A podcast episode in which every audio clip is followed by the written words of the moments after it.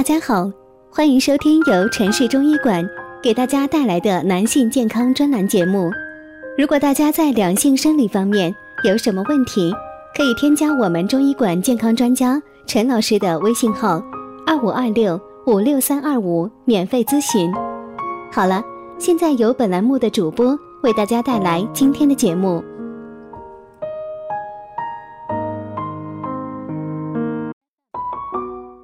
关注男性健康，传播养生知识。您现在收听的是男性健康知识讲堂。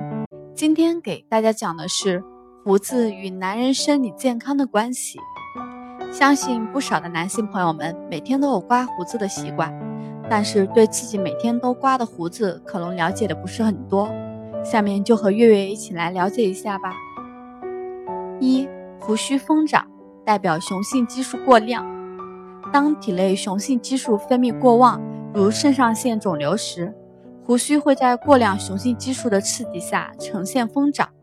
另外一种情形是服用了过多的雄性激素及制品，造成体内雄性激素过量，胡须也会呈现疯长。其实，中国传统医学对胡须及性功能的关系早就有了认识。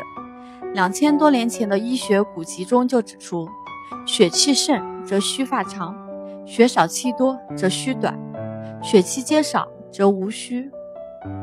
二、胡子脱落，性功能衰退。现代医学则用胡须来帮助诊断疾病。若男子的胡须变得稀少或全部脱落，很可能是性功能减退的表现。医学上有这样一类疾病，通过影响身体里的激素分泌而影响性功能。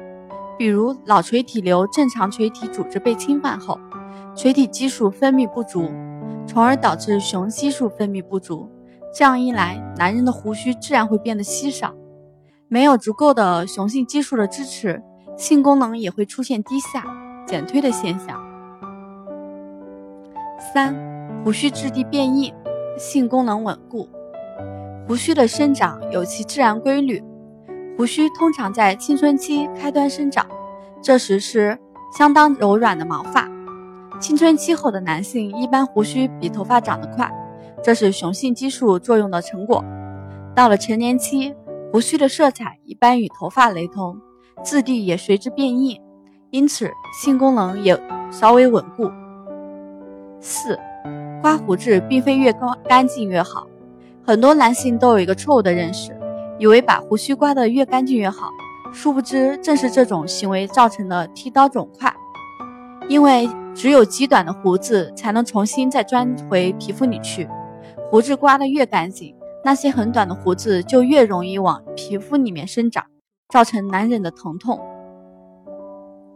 现在给大家介绍一些刮胡子防止受伤的小秘诀：一、绷紧皮肤，男性剃须时可适当绷紧皮肤。这样能减少剃刀运行的阻力，防止碰破皮肤。二、顺理刮胡子，要了解胡须的纹理走向，根据面部胡须生长方向的不同，沿着从左至右，从上到下，先顺毛孔，再逆毛孔的剃须顺序，让剃须膏有更多的时间柔软短须最硬的部分，顺着纹理剃须能减少皮肤发生肿痛疼痛。三。洗澡前剃须，很多人喜欢在洗澡前剃须，其实这样反而不好。刚刚剃须后的皮肤有很多肉眼看不到的微创，这时马上洗澡，沐浴液、洗发液还有热水等的刺激，容易引起剃须部位的不适，甚至发红。